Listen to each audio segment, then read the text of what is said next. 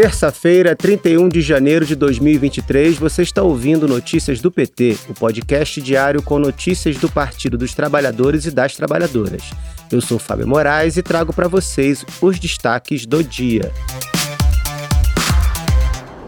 Hoje pela manhã, o presidente Lula se reuniu com o ministro da Secretaria das Relações Institucionais, Alexandre Padilha, com o ministro da Secretaria de Comunicação Social, Paulo Pimenta, com a ministra dos Povos Indígenas, Sônia Guajajara, e com o ministro dos Transportes, Renan Filho.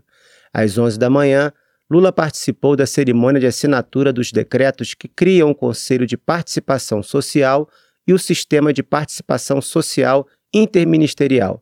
À tarde, o presidente se reúne com o ministro da Justiça e Segurança Pública, Flávio Dino, com o advogado-geral da União, Jorge Messias, e com o presidente da Petrobras, Jean Paul Prats. O governo Lula recebeu apoio da Alemanha para a defesa do meio ambiente. O governo alemão anunciou a adoção de 200 milhões de euros, cerca de 1 bilhão de reais, para ações ambientais no Brasil. O dinheiro será dividido entre diferentes iniciativas, como a proteção da Amazônia, o desenvolvimento dos estados que abrigam a floresta e projetos de uso de energias renováveis na indústria e no setor de transporte.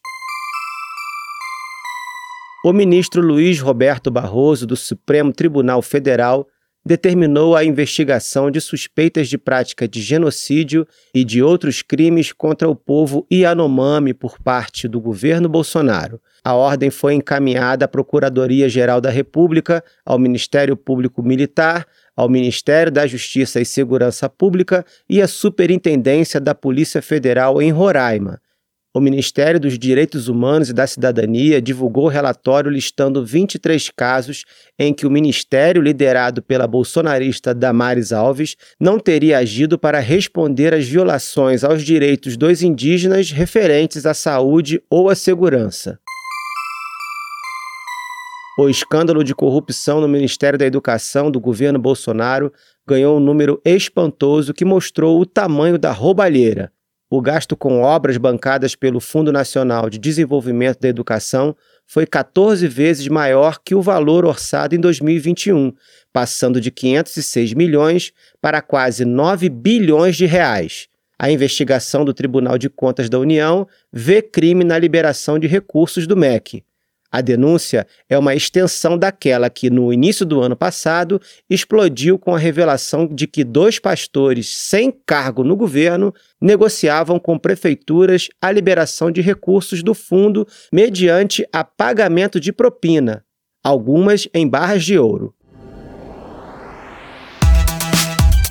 Este foi o Notícias do PT. Ele é diário e está disponível na sua plataforma de áudio preferida. Siga o podcast para receber uma notificação toda vez que sair um novo episódio. Se você gostou, deixe cinco estrelas na avaliação e compartilhe. Você encontra mais notícias como estas no portal do PT em pt.org.br. Muito obrigado pela sua companhia e até amanhã.